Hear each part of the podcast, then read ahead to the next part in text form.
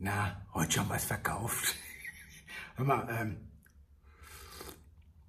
ich habe, ähm, als ich, ich, ich, muss, ich muss euch das sagen, ich muss das zugeben, ja, ich bin, ich bin tatsächlich, ich bin nicht so ein, so ein, so ein, so ein Typ, der im Keller eine Eisenbahn hat oder, äh, oder irgendwie sonstige Hobbys, wo man dann zu Hause im Keller sitzt und, und vor der Frau abhaut oder ich, ich bin das nicht, ehrlich nicht. Ne? Ich, ich, ich hasse Elektrorasiere, ich, ich, ich mag keine Eisenbahn im, im Keller, aber wer da, wer da Bock drauf hat, soll das machen. Ich hatte auch eine Carrera-Bahn, aber also ich fahre lieber Carrera im wahren Leben. Und als ich, sag mal, ähm, viele, viele Jahre sehr, sehr fleißig war, erfolgreich war und schlau genug, um Kohle beiseite zu legen, habe ich dann gedacht, so, jetzt kauft der Holger sich ein Auto. Und dann habe ich tatsächlich gedacht, jetzt guckst du mal bei Lambo, guckst bei Ferrari und guckst bei Porsche. Was ich bei Ferrari lernen musste, was ich damals als, als junger Mann gar nicht wusste, die wollten mir gar verkaufen, weil du musst schon mal einen Ferrari gehabt haben, damit die dir überhaupt so einen neuen verkaufen. Long story short, bei Lambo totale Katastrophe.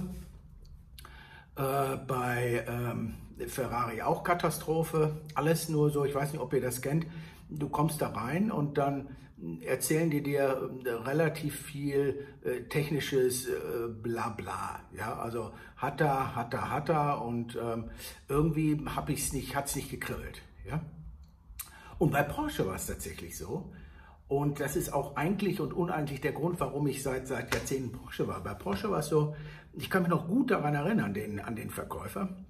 Also die ersten beiden, die haben so Feature-Fucking gemacht. Und ich glaube auch die, so von wegen, was ich eben sagte, hatte und bla und, und hier, ich meine, da sah Lambo auch noch ein bisschen anders aus und hatte auch noch einen anderen Stellenwert als, als, als heute und Ferrari äh, wieder überhaupt angeht und dann war die Handbremse da auf der linken Seite und das war alles irgendwie schnulli, aber hat mich nicht so getriggert. Und bei Porsche, der Typ, der war, der war, das, das, das war schon cool. Das war schon cool. Der sagte zu mir, pass auf, Bruder, was soll ich dir über den Wagen erzählen? Ja, du weißt doch im Grundsatz sowieso mehr als ich, weil du hast höchstwahrscheinlich Bock drauf und hast jetzt wahrscheinlich wochenlang auch da die Prospekte gewälzt. Ne? Aber ich sag dir eins, das Auto steht dir. Du bist der Typ. Und wenn du den bei mir kaufst, musst du dir keine Gedanken mehr machen um Service oder sonstige Dinge, weil ich bin für dich da, ich mache das für dich. Und ich gesagt, wow, cool. Und ich konnte gar nicht so viel fragen oder ich brauchte gar nicht so viel fragen, sondern im Vertrieb sagt man so schön, ja, wer im Gefühl steht, kann nicht mehr logisch denken. Ja, und Ende vom Lied ist, ähm, ich habe den gekauft. Woran liegt das, dass viele bessere Verkäufer sind als du. Viele Autoverkäufer mehr Autos verkaufen als du, wenn du im Autovertrieb bist. Woran liegt es, dass viele Social Posts besser laufen bei anderen als bei dir? Ja? Die erste Regel ist, die erste Regel ist, Junge, du musst mal ein bisschen freundlich sein. Ihr müsst mal alle ein bisschen locker aus der Hüfte kommen und ihr müsst endlich mal wieder ein bisschen Spaß an den Backen haben. Ja? Jeder merkt in Millisekunden, ob du Feature-Fucking machst mit der Merkmals-MP, ja, den Kunden, den Interessenten kaputt totschießt, ja, völlig paralysierst mit dem ganzen Gelaber, oder ob ihr Spaß an dem habt, was ihr macht, ja. Also wenn ich mir, wenn ich mir LinkedIn-Experten gerade angucke und die dir dann in drei Schritten erklären, wie ein Video funktioniert, in fünf Schritten, wie du zu gucken hast, in sechs Schritten, wie du Millionär wirst, das stimmt alles, das funktioniert auch alles, aber es funktioniert nicht für dich oder für die allermeisten Menschen, weil es der Schritt fünf ist oder der Schritt sechs oder der Schritt sieben. Der erste Schritt ist, liebst du, was du da gerade tust? Weißt du, was du da gerade tust? Ja? Brennst du dafür? Weil wenn du einfach langweilig bist, wenn du nichts zu erzählen hast, wenn du Feature-Fucking machst, wenn du Preislisten runterbetest, wenn du auf jede dämliche Preisfrage über jedes Stöckchen, was der Kunde dir hinhält, auch drüber springt, dann nützt es dir auch nichts, dass du geil in die Kamera guckst, dass du in drei Schritten zum Millionär wirst. Weißt du? Dann dieses Robotergelaber, das ist doch Gelaber, das ist doch Wahnsinn. Wen interessiert das? Who the fuck cares? Aber die Jungs, die wissen, wer sie sind. Die wissen, was sie für ein Ziel haben und die ihr Ziel permanent verfolgen. Zum Beispiel als Autoverkäufer einfach Brüder glücklich machen. Was soll der mir denn über ein Carrera sagen? Weiß ich doch eh alles. Sondern ich will wissen, wie geil wird mein Leben, wenn überhaupt, ja, durch ein GT3, was weiß ich, ein GTS, ja. Was bringst du dem Kunden für einen Mehrwert?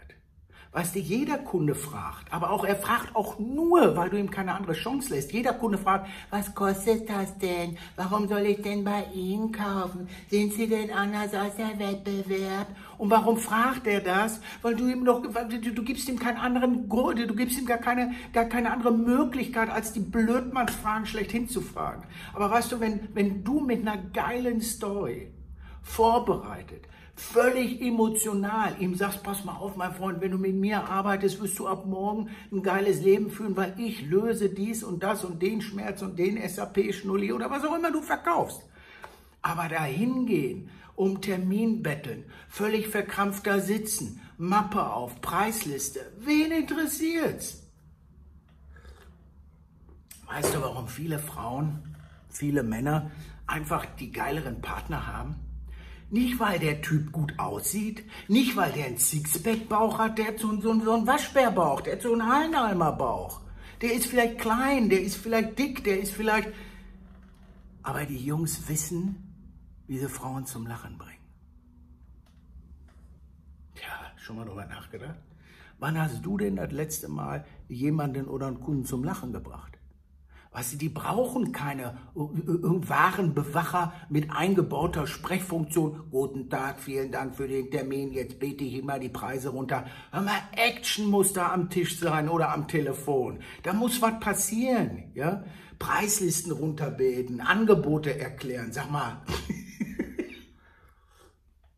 Und es stimmt auch alles, was bei LinkedIn gesagt wird. Hör mal, da gibt es wunderbare Kurse. Hier ein Post, da ein Post und so funktioniert das und so funktioniert es. Es kann aber nicht funktionieren, wenn die Wurzel, sprich du, wenn du nicht weißt, wer du bist, wenn du nicht weißt, was du kannst, wenn du nicht brennst. Hör mal, der alte Spruch, ja, hör mal, man muss selber brennen, um andere zu entzünden. Ja, Guck dir doch mal so ein paar Gruselgurken da per Video sonst irgendwo an, was die dir da erklären wollen, ja, in drei Tagen und, und da musst du so gucken und so gucken und wenn du dies machst, und, ey, meine Fresse, ey.